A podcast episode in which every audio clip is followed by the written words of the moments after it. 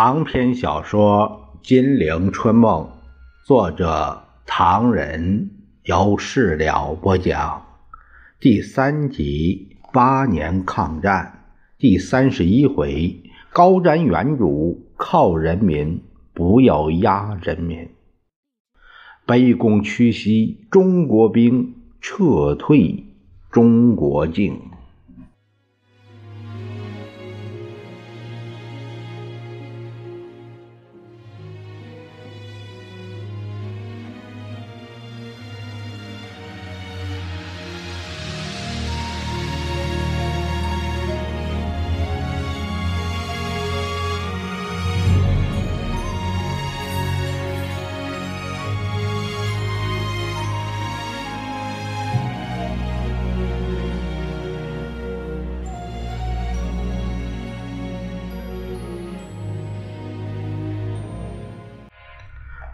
蒋介石急得团团转，呃，浙江话、上海话都搬出来了。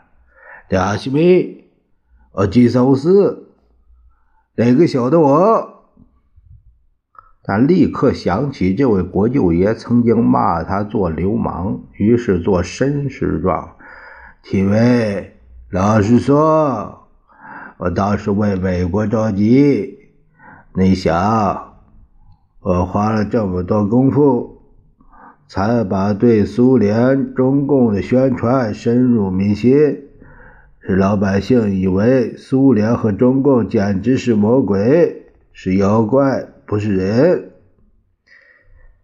只有美国才是我们的救星啊！现在打起来了，你明白？美国放了些什么屁？不痛不痒。连日本人都附碟欢迎，这个样子老百姓会满意吗？老百姓不满意美国，你我还能耍出什么把戏？所以我是为美国在中国的声望着急。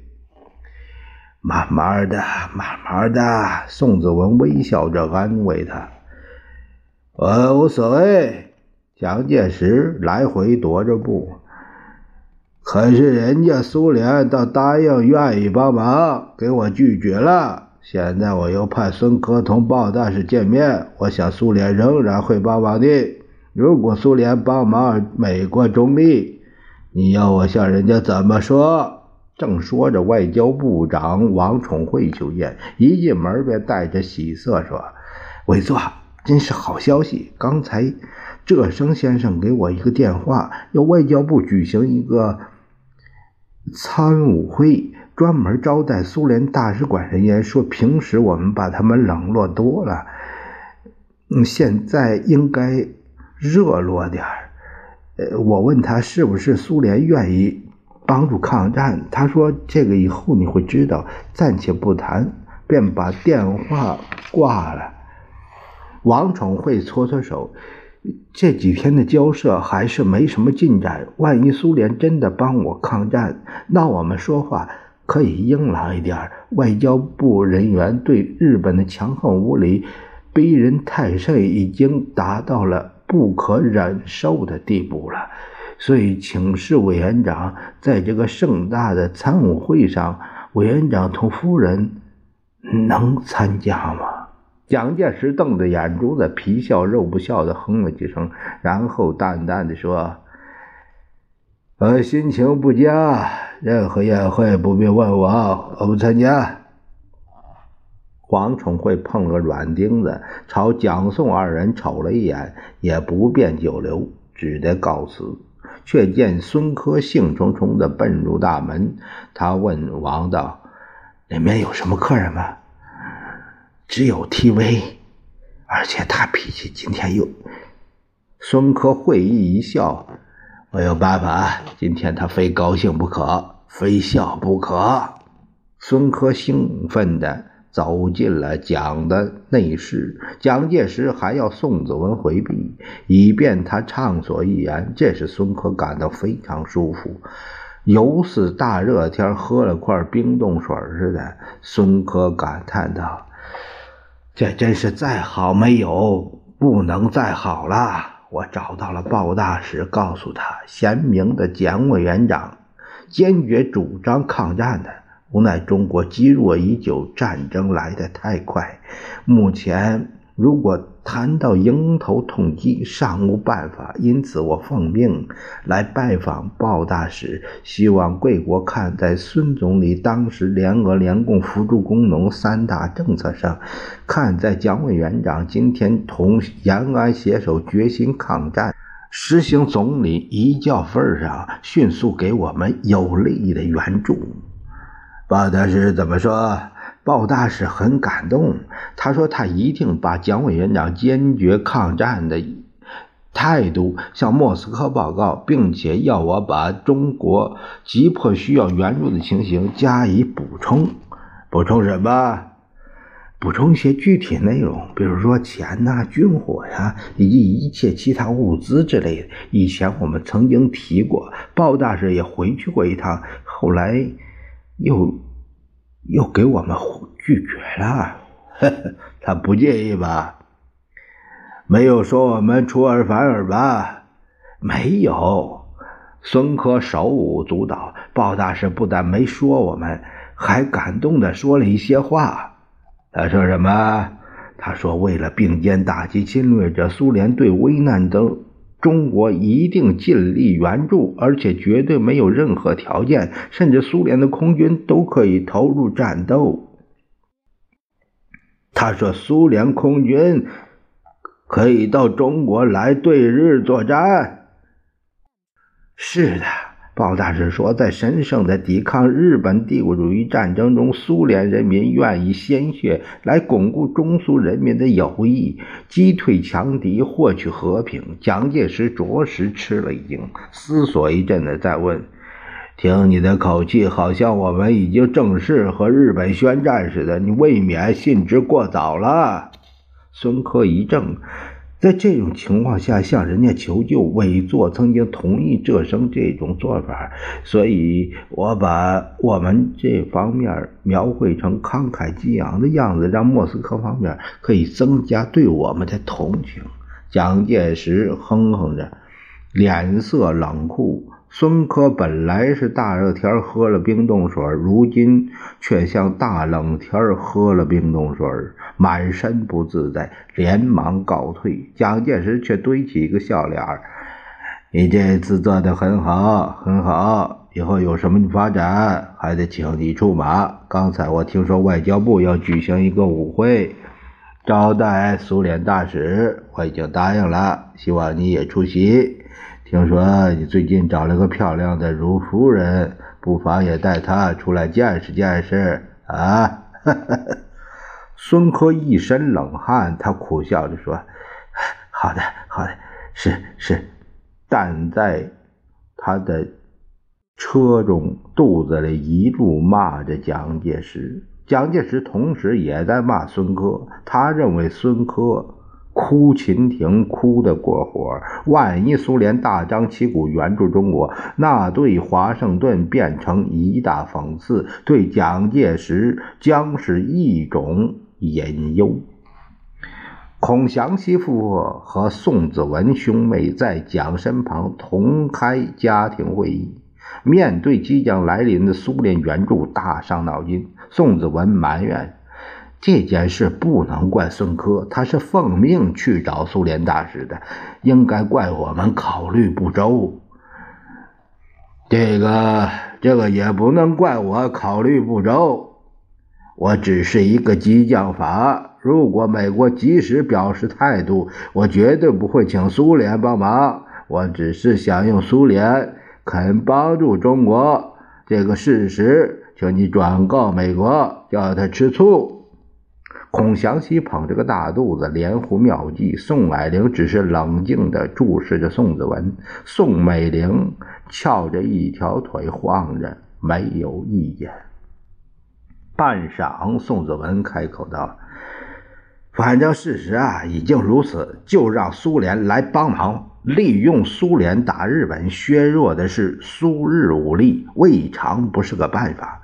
问题是，切不可弄巧成拙，在老百姓心目中造成一个苏联伟大的印象，那我们就铸成大错了。这个家庭会议开得很不愉快，原则上决定一方面向华盛顿报告这么一件事儿，一方面姑且接受苏联各种援助，但必须坚守秘密，不特不能见诸于报章。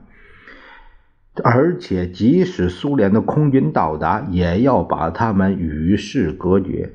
蒋介石很扫兴，但不高兴的事儿继续发生。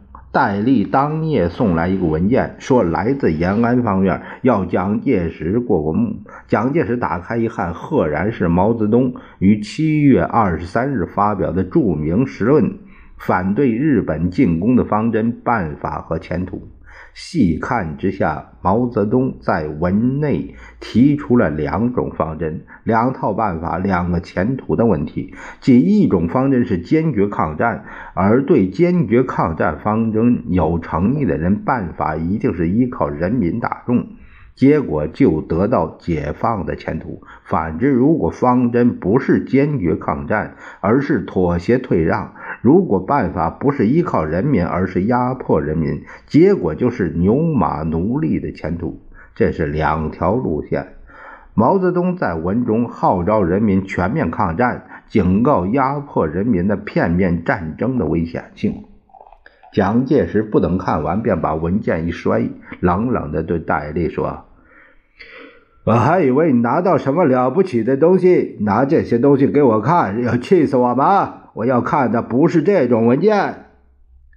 戴笠结结巴巴报告报告领袖，关于延安方面任何任何消息，必须送达的命令，雨农是应该遵遵守的。蒋介石瞪着眼睛。你还有理，你还有理！我要的是我们的人在延安成绩如何的报告，这种东西不稀罕，你专程送来，我心烦死了。听见毛泽东，我就……蒋介石咬牙切齿：“去去去去，还不到外面看看，南京的学生也要造反了！”骂过一阵，蒋介石心情稍微舒畅了些。第二天，七月二十七日。行政院长孔祥熙、外交部长王宠惠大清早一起来到。孔祥熙哭丧着个脸：“哎，外交部今天必须发表一个谈话，我们不能没有话说。这里有四个稿子，请过过目。”蒋介石拿起红铅笔，边看边在文稿上东画一下，西勾一行，最后决定这样说。自本月七日夜，日军在我卢沟桥无故向我驻军袭击以来，虽其责任完全不在我方，但我当局为顾全东亚和平，始终表示愿以外交方式谋适当之解决。我外交部长曾叠次向日方正式提议，双方约定日期，同时撤兵。不幸，日方对于我方历次和平表示及提议不独不予接受，且大举增兵，集中平津，同时与我地方当局议定解决办法。我中央得报后，查其内容与我既定方针尚无重大出入，为贯彻和平之初衷，不予反对。我方极端容忍拥护和平之苦衷，应为中外人士所共建。方为日方前线之军从此可以撤退，后方之军亦可以停止进攻。凡一周以来，日军不独毫无撤退之意，且日本国内及朝鲜各地仍续派大量军队，乐意向平津出动。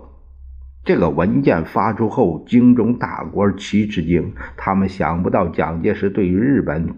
竟卑躬屈膝到这种田地，甚至有些官员感到无颜见人。他们说，政府提议的不是日寇撤兵，而是双方同时撤兵，这还像话吗？要中国军队同日寇同样从中国的领土上撤退，不把中国人羞死啊！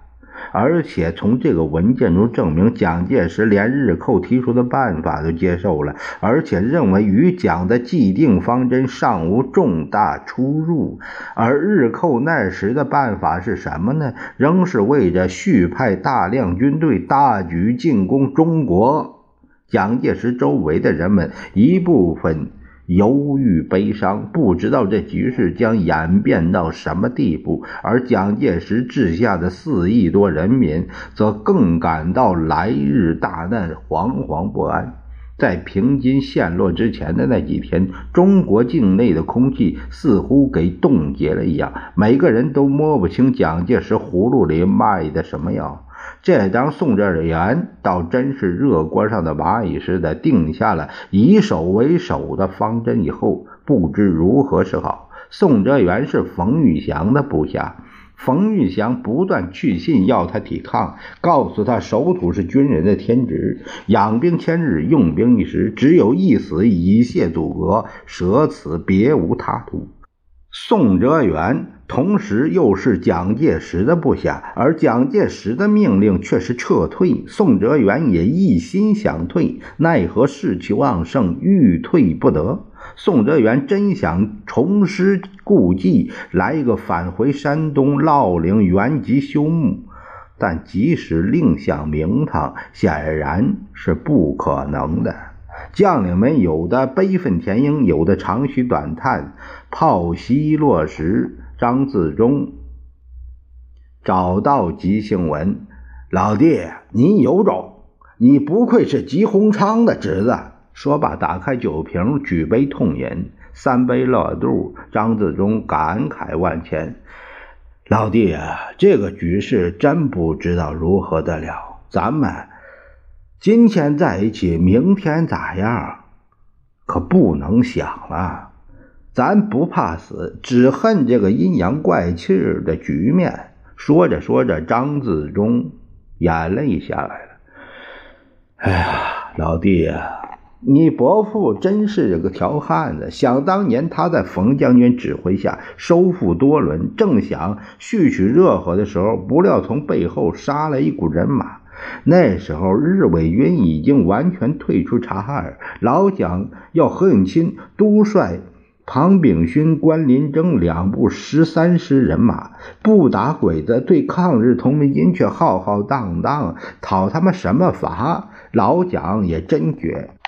给抗日同盟军的罪名叫做破坏整个国策，用几个臭钱收买了同盟军的败类孙殿英，又派戴笠暗杀了同盟军的第五路总指挥邓文，何应钦又同日本武官柴山定了五面围攻的计划。何应钦从东南西三面进攻，日伪从北面反击多伦，空中还配合日本鬼子的飞机轰炸。这一来，喜的鬼子直叫蒋介石要捞血，要了血。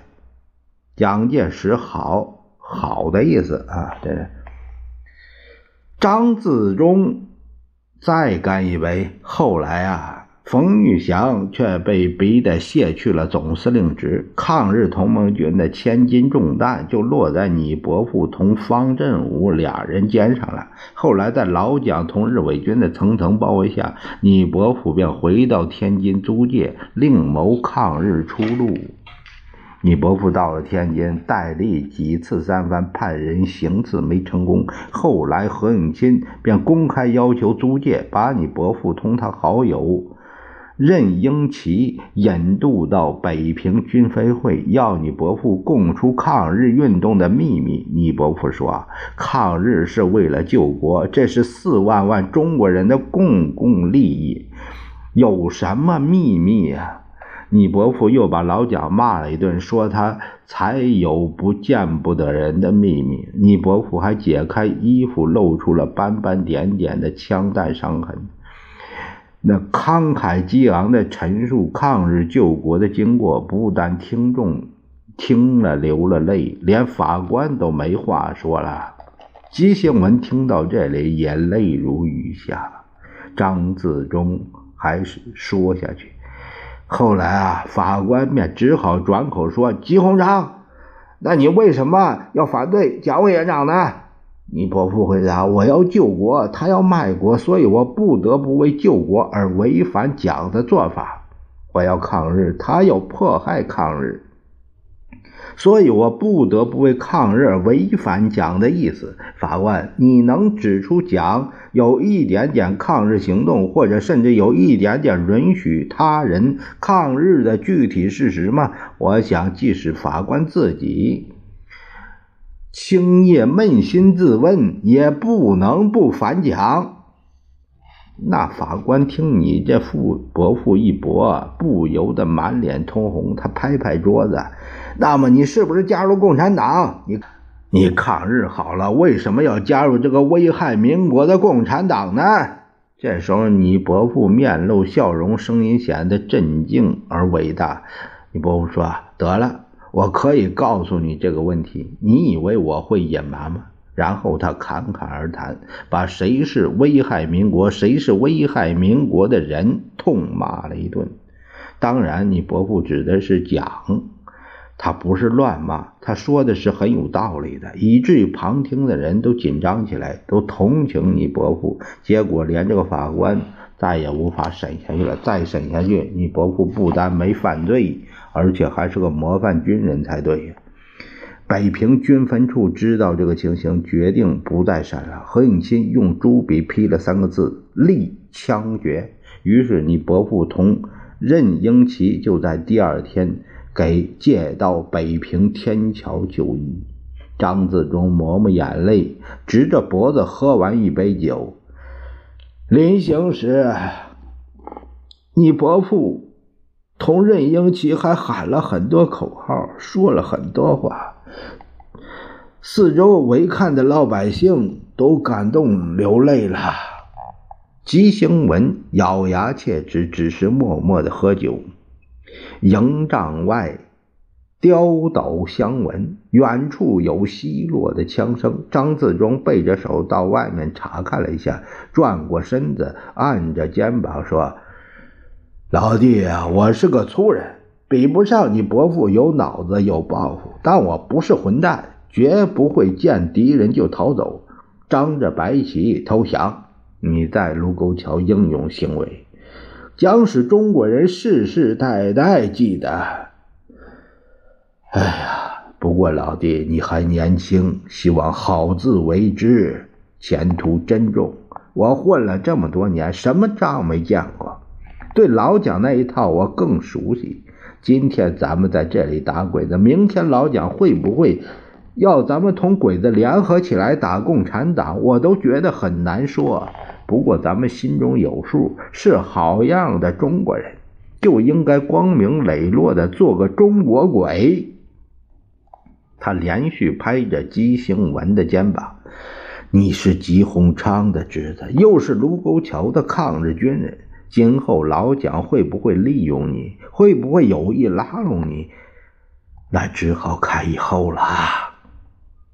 他伸出手去，老弟，我走了。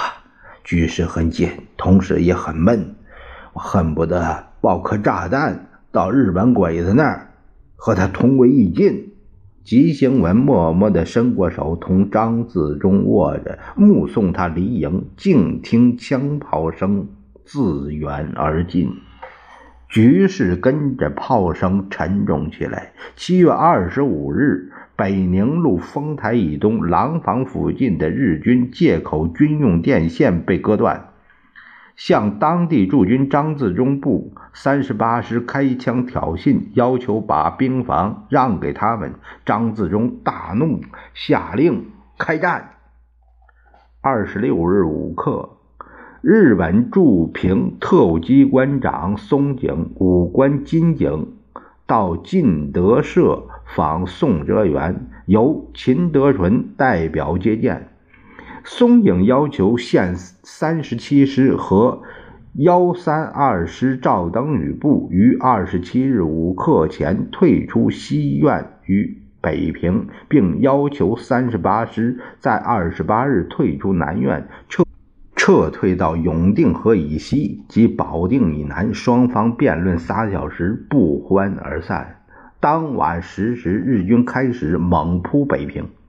广安门外，日军开炮攻城，张义门彻夜激战；西便门外，白云观也发生战事，廊坊一带冲突更大。在这当口，宋哲元一筹莫展。上面的命令是撤退，部下的将士要抗战。他这个以守为守的方针实在难以维持。但宋哲元还满心以为有和平希望。于是，当日本要求用飞机视察二十九军阵地，看看宋哲元有无和平诚意时，他竟糊糊涂涂地答应了，并且命令全军不准对日军放枪射击。不用说，日机这次轰炸是大有收获。在重磅炸弹的炮炸声中，可怜二十九军弟兄死伤不计其数，工事被炸毁，队伍也炸乱，连二十九军副军长佟麟阁师长赵登禹也炸死在里面。接着，日寇一阵冲锋，大炮、坦克一起出动。七月二十八日到三十日间，二十九军已经丧失了招架之力，南苑、宛平、株洲也就在大溃退中全都丢光。宋哲元吃了哑巴亏，心头暗自叫苦。三十六计，走为上，连夜同秦德纯逃向了保定。平津遂告陷落。而宋哲元临走时，为了怕遭抗日军民阻拦，由中央社放出了一个烟幕弹：我军收复丰台、兰坊，弄得全国各地报馆都出号外，四亿人民一场空欢喜。诸位，咱们看看。